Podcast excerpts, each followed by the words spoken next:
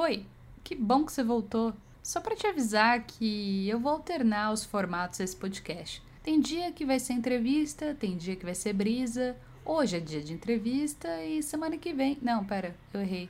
Hoje é dia de brisa e semana que vem é entrevista. Enfim, fica aí que vai ser legal.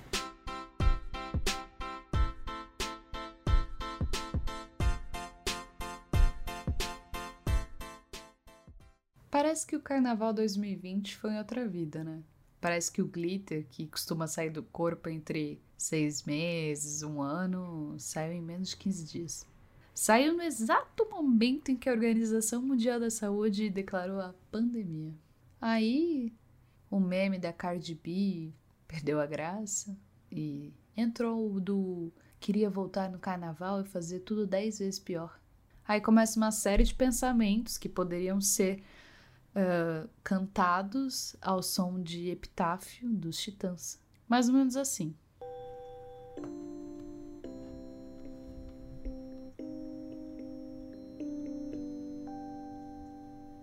Devia ter bebido mais, ter dançado mais, ter visto o sol nascer.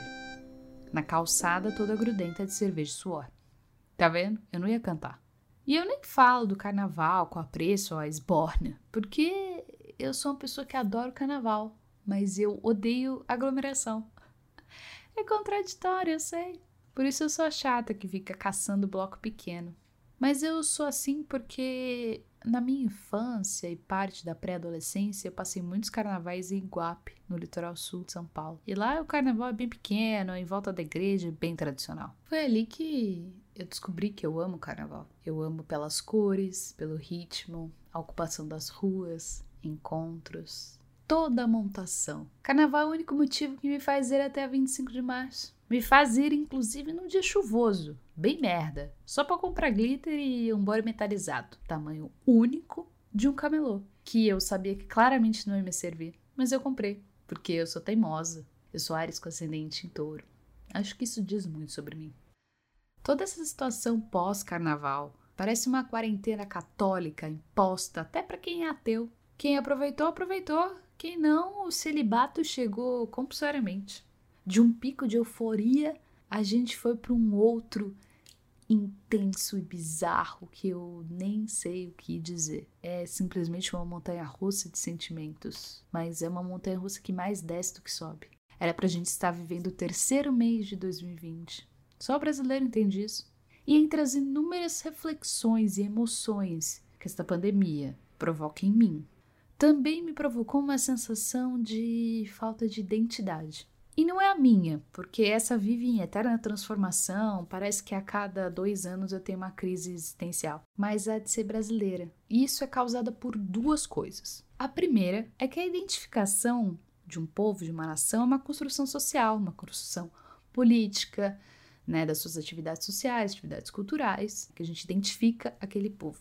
Eu sinto que quando elas são pausadas ou totalmente reformuladas, a identidade entra em conflito. E eu digo isso porque a gente não está podendo fazer os nossos encontros e a celebração de vida que só a gente sabe fazer.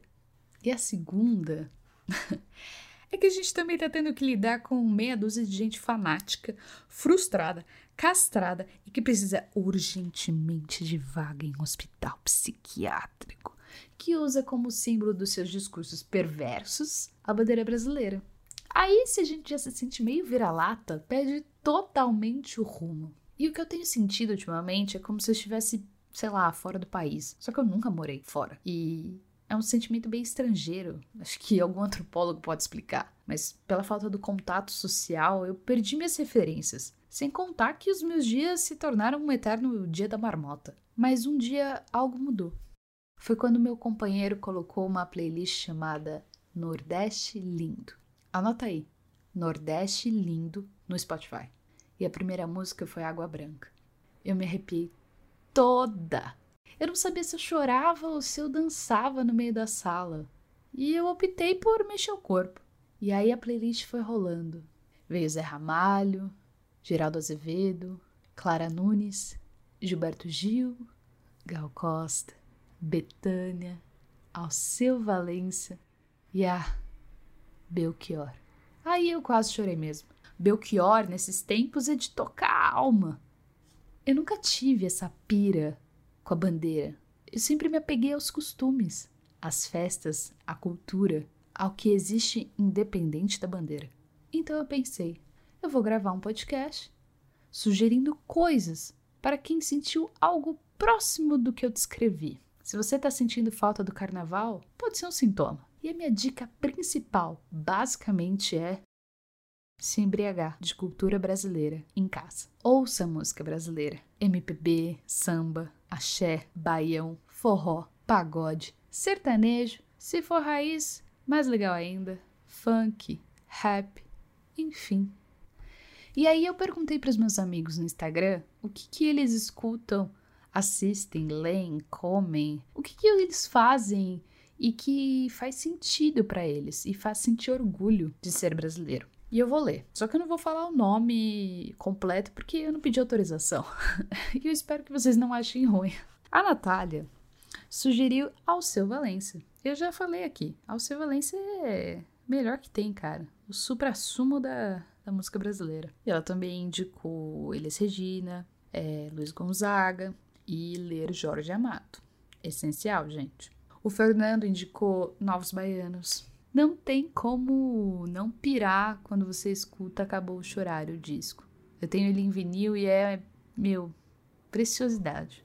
Carol falou pra ouvir samba. A Gihana indicou Chico Buarque. Gihana, todo mundo vai saber quem é a Gihana, porque assim, eu só conheço uma Gihana e provavelmente você só deve conhecer ela. A Maria falou pra ouvir Regina, Cazuza. A Maria também indicou para ler Paulo Leminski. O Alê indicou pra gente ler Ariano Suassuna. Ó, a Laura, por exemplo, indicou aqui para filmes nacionais, tipo Estômago, que passa em São Paulo. Eu não assisti, gente, mas eu vou assistir. E se você quer assistir um filme para acender a chama da revolta, você vai querer o quê? Pegar um facão no final do filme? É Bacurau. Bacurau todo mundo tem que assistir, né?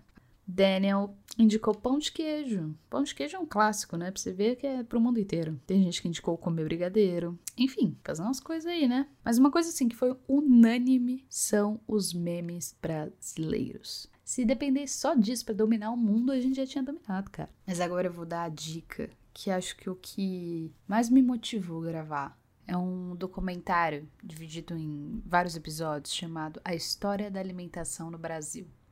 Ela tá disponível na Amazon Prime. Se você for meu amigo e tal, eu te, te passo o login e senha. A história da alimentação do Brasil, ela tem como fio condutor o livro de Luiz da Câmara Cascudo, lançado em 1967. É um livro gigantesco, assim, 900 e poucas páginas, que fala exatamente da história da nossa alimentação. Essa série, que os episódios são lindos, as imagens, nossa senhora, te leva numa viagem por sabores e costumes, e você descobre toda a importância da mandioca, do milho, dos temperos, dos doces, enfim, alimentos que construíram a nossa história. E essa série me deixou, meu, completamente emocionada, assim. Eu quero que todo mundo veja. É o tipo de série que abraçou a minha angústia, o que eu quero tudo dizer nesses mais de 10 minutos é que se você sentiu algo muito parecido com o que eu descrevi, se você se identificou, se tá rolando um vazio aí, se apegue à arte. A arte salva. Que a gente dentro de casa possa lembrar dos nossos costumes, lembrar de tudo que é mais belo e forte do nosso povo.